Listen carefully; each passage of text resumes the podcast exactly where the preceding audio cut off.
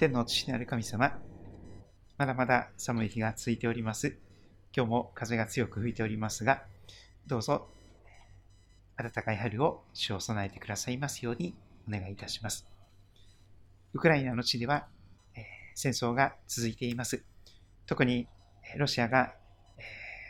大きく反撃に出ているような状況がありますが、主がどうか憐れんでくださり、これ以上の、えー、一人一人の命が軽んじられることがありませんように死を導いてください。また、トルコ、シリアのあたりでは本当に大きな地震が起こり、今なお懸命の救助活動などがなされております。一人でも多くの命が助かったらと願いますけれども、主が御心をなしてくださいますように。また主よ、様々なところで苦しみが続いておりますけれども、主よどうか私たちの人生に暖かい春を迎えさせてください。今日は、飯島さんが東京に行かれているかと思いますけれども、山上直子さんと共に行かれております。どうぞしよう、その急騰中の山上直子さんを、飯島さんを通して、あなたが捉えてくださり、教会にあなたが導いてくださることをよろしくお願いいたします。願う祈りに先立って、御言葉に低い祈りをしていきたいと願っています。主をお語りください。しもべは聞いております。愛する主、イエス様のお名前によってお祈りいたします。アメン。それでは、聖書の御言葉に耳を傾けていきたいと思います。使徒の働き16章に入ります。今日は16章の1節から10節新約聖書、使徒の働き16章1節から10節聞くドラマ聖書で耳を傾けていきましょう。それぞれの聖書で聞き比べてください。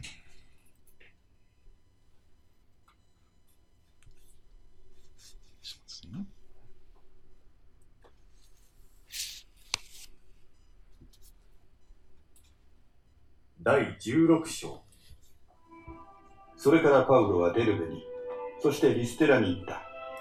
すると、そこにテモテという弟子がいた。信者であるユダヤ人女性の子で、父親はギリシア人であった。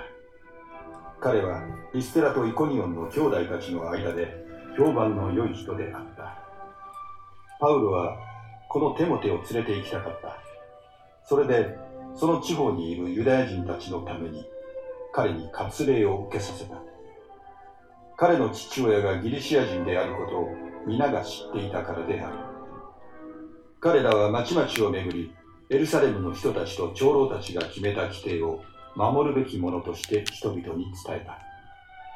こうして諸教会は信仰を強められ、人数も日ごとに増えていった。それから彼らはアジアで御言葉を語ることを精霊によって禁じられたので、フリュギア・ガラテアの地方を通っていった。こうしてミシアの近くまで来たとき、ビティニアに進もうとしたが、イエスの御霊がそれを許されなかった。それでミシアを通ってトロアスに下った。その夜、パウロは幻を見た。一人のマケドニア人が立って、マケドニアに渡ってきて、私たちを助けてくださいと懇願するのであった。パウロがこの幻を見たとき、私たちは直ちにマケドニアに渡ることにした。彼らに福音を述べ伝えるために、神が私たちを召しておられるのだと確信したからである。はい、え、今日はそこまでですけども、使徒の働き37回目、ヨーロッパ宣教の幻という題をつけました。2回目の伝道旅行が始まっております。えー、先週見た15章の後半のところに記されていましたが、えパウロがバルナバに、えさあ、先に主の言葉を述べ伝えたすべての町で、兄弟たちがどうしているか、また行って見てこようではありませんかと声を上げていきます。2回目の伝道旅行においてパウロは、1回目のその旅行の道をたどって、そしてイエス様を信じた人たちがその後、どんな風に歩んでいるのか、その人たちを励まし、フォローしていきたい。その思いで旅をしようと願っておりました。しかし、バルナバはマルコと呼ばれるヨハネを一緒に連れて行くつもりで、パウロはその人物は連れて行かない方がいいということになって、離れ離れに別行動になっていきました。パウロはシラスという、えー、即戦力になりそうな人物を選びまして、そして、シリア、キリキアを通り、諸教会を力づけて、そしてデルベ、リステラと今日のところに来ております。バルナバは、マルコ・ヨハネと一緒にキプロス島に渡っていたということが記されておりました。今日の舞台はアジア。かつてはアジアというところそ、そこを指していましたが、今で言うと小アジアですね。国会とか地中海に囲まれた半島。そこで福音を語ろうとパウロは考えておりました。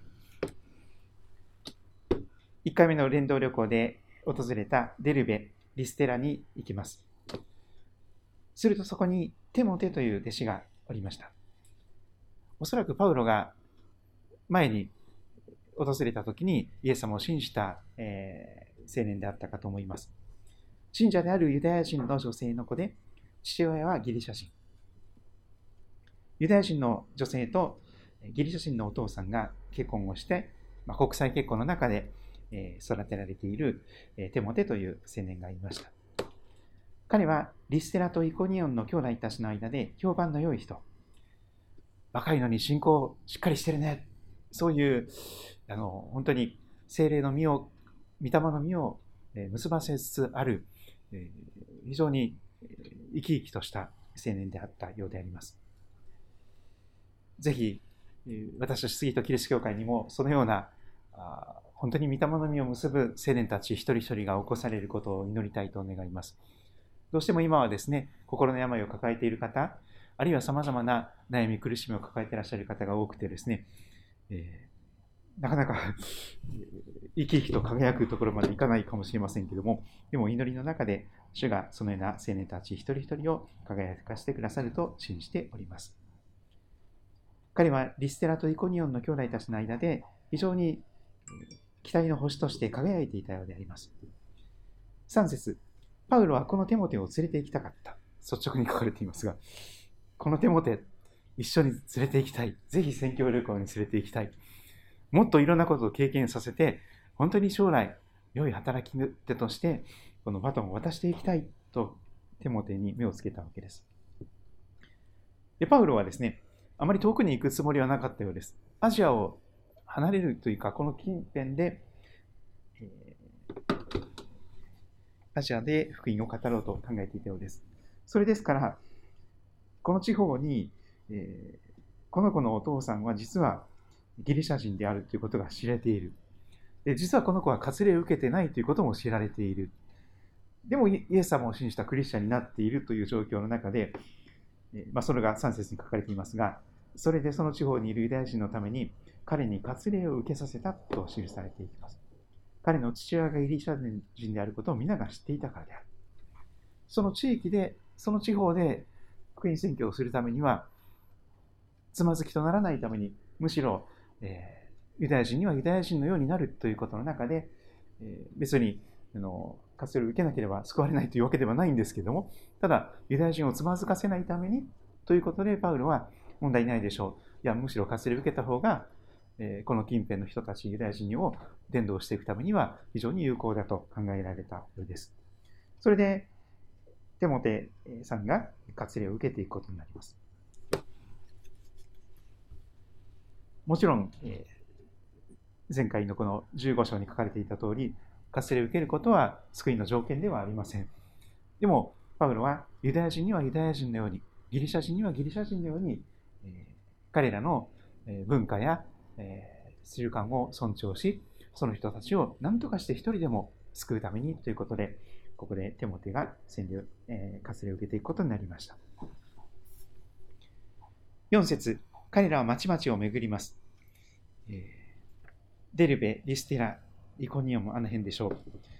トルコの中心、内陸部を回っていきます。エルサレムの人たちと長老たちが決めた規定を守るべきものとして人々に伝えていきます。そして5節こうして諸教会は信仰を強められ、人数も日ごとに増えていったと記されております。ぜひ私たちの教会も、えー、信仰が強められていく。そして日ごとに主が新しい人を送ってくださる、そのような教会にさせていただきたいと願っております。私たちの教会だけでなくて、この関東一円、また日本全国、それぞれの諸教会が信仰が強められ、人数がそれぞれの地域で日ごとに増えていく、そのことを祈っていけたらと思っております。そんな中で6節パウロは続けてアジアで御言葉を語ることを願って、あまり遠くに行かない計画だったようですけれども、想定外のことが起こります。まさに想定外です。それから彼らはアジアで御言葉を語ることを精霊によって禁じられたのでと記されていきます。具体的にどのようなことでそれが明らかになったのかよくわかりません。とにかく何かが起こって、ここで御言葉を語ることを神様は願ってらっしゃらないのだということが強く感じられたようです。聖霊なる神様ご自身がここで語ることを禁じておられる。もはやアジアで御言葉を語るなと主がおっしゃっている。ということで、じゃあどうしましょうか。手探りのような状況ですけども、フリギア・ガラティアの地方を通っていきます。聖書の後ろに地図がある方は、えー、開いてみてください。今日の箇所まさに地図を見ながらでないとですね、よくわからないところです。え新海訳2017ですと、地図13のパウロの第1次、第2次伝道旅行という地図がありますが、シリアのアンティオキアから出発して、今大きな地震があった近くですけれども、そこからキルキルキラのタルソ、パウロの出身地を通りまして、山奥、本当に深い山の中を、渓谷の峠を越えて、そしてイコニオン、リステラ、あたりを通って、ピシテアのアンティオキア、ガラティア地方にいました。で、アジアで御言葉を語ることを禁じられたので、仕方がないので、続けて動いていきます。そして次に、ちょっと国会の方に近い北側のビテニアという方に行こうかなと願うんですよね。ところがそこでも、そっちじゃないよと神様おっしゃるんです。フリギアはガラテの地方を通っていった。こうしてミシアの近くまで来たとき、ビテニアに進もうとしたと。国会に近いビテニア、北の方に行こうとしたんですけども、イエスの御霊がそれを許さなかった。2点3点していきます。教会総会を控えておりますから、そういうことが実際にあるんだなということを覚えていけ私たちは一生懸命計画を立てます。それなりに一生懸命祈って計画を立てます。でも、神様がそうじゃないよ。こっちだよ。こっちだよ。と2点3点していくことは聖書に書かれている、その使徒の働きの時代にももちろんあったということです。私たちが何年計画を立てるとか、その年のあのいろんなことを計画立てるとかって考えますけれども、また70周年を迎えてますからどうしましょうか。そういうことを考えるかもしれませんが、でも、主が主権者であり、主が全てのことを、えー、御心にかなって禁じられたり、また道を門を開いていったりすることを覚えます。精霊によって禁じられた。イエスの御霊がそれを許さなかった。ああ、じゃあもうアジア全域はダメかな。それでミシアを通ってトロアス、エーゲ海の方に出てくるわけです。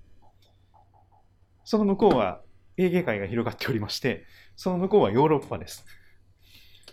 ギリシャ、マケドニアがあるところです。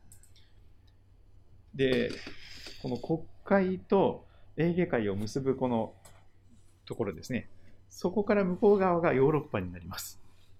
でそこからこっち側がアジアになっております。で、パウロはまだヨーロッパの方まで行こうとまで思ってなかったんですよね。ところが神様はもっと大きな世界宣教の幻を持っておられて、本当にエルサレムから始まって、ユダヤとサマリアの全土、そして地の果てにまで、世界中のすべての人たちに福音を伝えて、一人でも多くのあらゆる民族、あらゆる国語の中から、一人でも多くの人を天国に招こうとする神様は、世界宣教の幻を持っていらっしゃったので、まさにヨーロッパの方に行きなさいという、その幻を見させてくださるのであります。何回も禁じられて、2点3点した中で、じゃあ神様どうしたらいいんですかとパウロは真剣に祈ったことでしょう。そのようです。祈らなければ、真剣に祈祈って求まなければ、御心は分かりません。でも本気で真剣に祈ったならば、主は御心をある時は夢の中で、ある時は強い迫りを感じて、ああ、そうなんだというその幻、はっきりとした明確なビジョン、明確な夢を見させてくださるのであります。それは神様のビジョンであります。神様が切に願って私たちに今これをしてほしいということが示されてくる。そのようパウパウロは幻を見ます。夢を見ます。夢の中ではっきりとした夢を見るのです。一人のマケドニア人が立って叫びます。懇願します。明らかにヨーロッパの人の顔と、その人となりだったんでしょう。とにかく夢の中でマケドニア人だという人が現れてですね、そしてマケドニアに渡ってきて、こっちの映画界渡ってヨーロッパに来て、そして私たちを助けてくださいと、切に切に懇願するその姿を夢で見てしまったのであります。10節パウロがこの幻を見たとき、私たちは直ちにマケドニアに渡ることにした。フットワークが軽いですね。腰が重たくありません。いざ見心がわかると、すぐにそれに従っていくす。すぐにそっちに向かおうとする彼らの姿があります。そして、ここでですね、この私たちという言葉になっていきます。私たちがここから始まっていくんですけども、あの英語では we セクション、私たち we の、えー、セクションですよというふうに言われますが、それはこの使徒の働きやルカの福音書を書いたルカルカそのものがここから旅を同伴していく。一緒に旅を始めていく。ということで、私たちという主語になっていると言われています。なぜこのルカがですね、使徒の働きを実際に言ったかのように書いたのか、実際に言った場面がたくさんあったからなんですよね。特にこのヨーロッパ宣教に向けて、ルカが同行して、そこに英会を渡って、最初にヨーロッパに渡って、そしてそこでヨーロッパに、そして当時の世界の中心のローマに向かって近づいていくんですよね。まだこの時、ローマでぜひ福音を伝えたいとまでそこまで考えてなかったと思うんです、パウロは。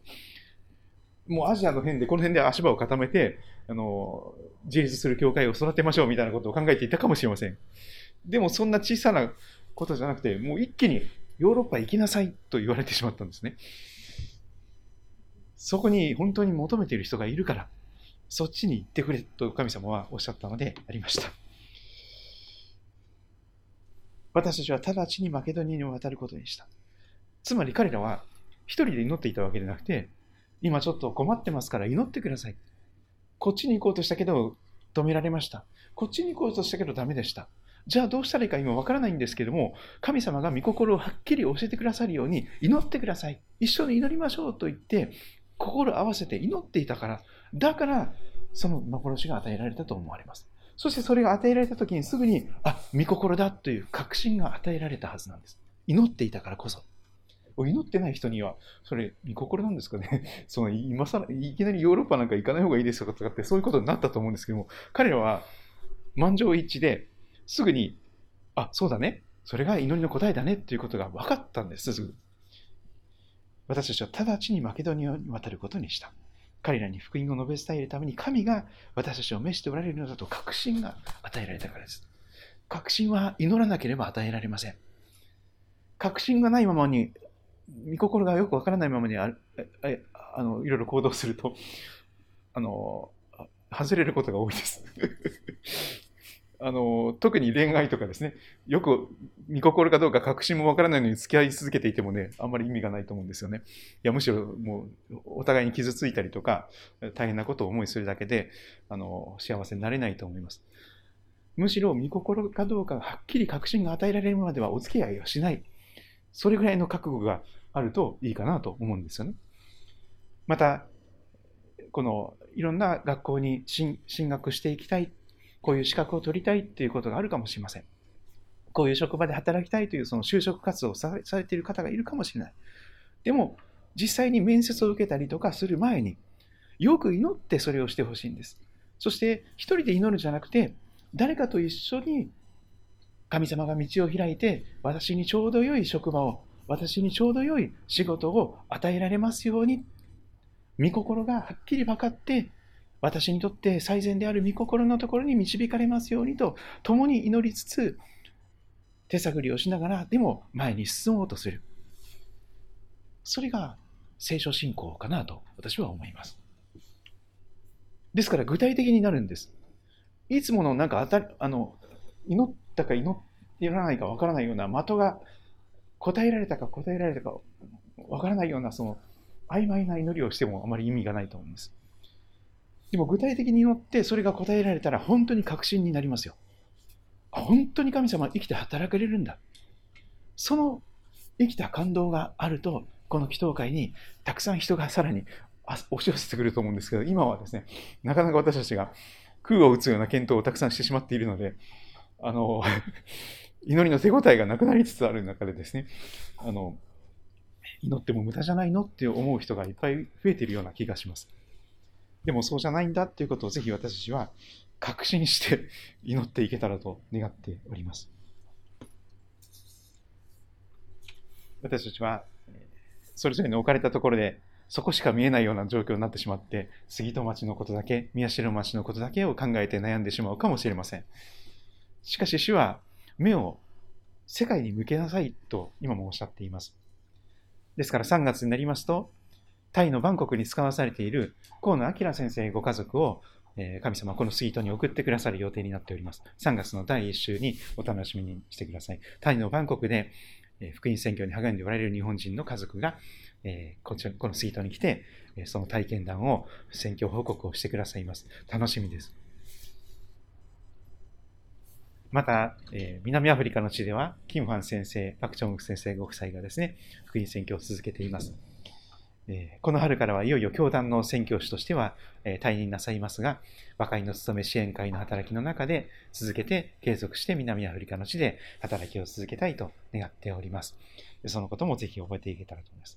また私たちの教団では、ブラジルとかモンゴルとか、また東南アジアとか、いろんなところに宣教師を派遣しています。より良い形でその宣教師たちを支援し、そして世界宣教の一端を担わせていただく教会として、ますます用いられていけたらなと思います。この春私は教団総会には行かない予定なんですけども、一つ嬉しい知らせが届いています。この春から和歌山県で新しい教会が開拓始まるということなんですね。そこにもちろん同盟教団でない、え教会の教団に所属する教会はいくつかあります。でも、今本当に地方の教会は合併したり閉鎖されたりするのが多い中で、でも、あえて同盟キリスト教団は、あの、1万、1億2000万選挙を本気で考えているので、和歌山県にも教会を作る。そして地域の教会と連携して祈り合って、そこに和歌山県全域に福音を伝えていく。残るは秋田県と島根県だけになりました。他の県には全部、少なくとも一つ同盟教団の教会があります。まだ取るべき地がたくさんあるんです。身近なところにもたくさんありますが、いろんなところにありますので、ぜひヨーロッパ宣教の幻が与えられたこの経緯を覚えながら、共に祈っていく中で、えー御心が示されたならば、それをはっきりと受け止めて、主にお従いしていく教会であれたらなと願っております。皆さんは今日のとこどんなことを思われたでしょうか？分かっちゃってくださると感謝です。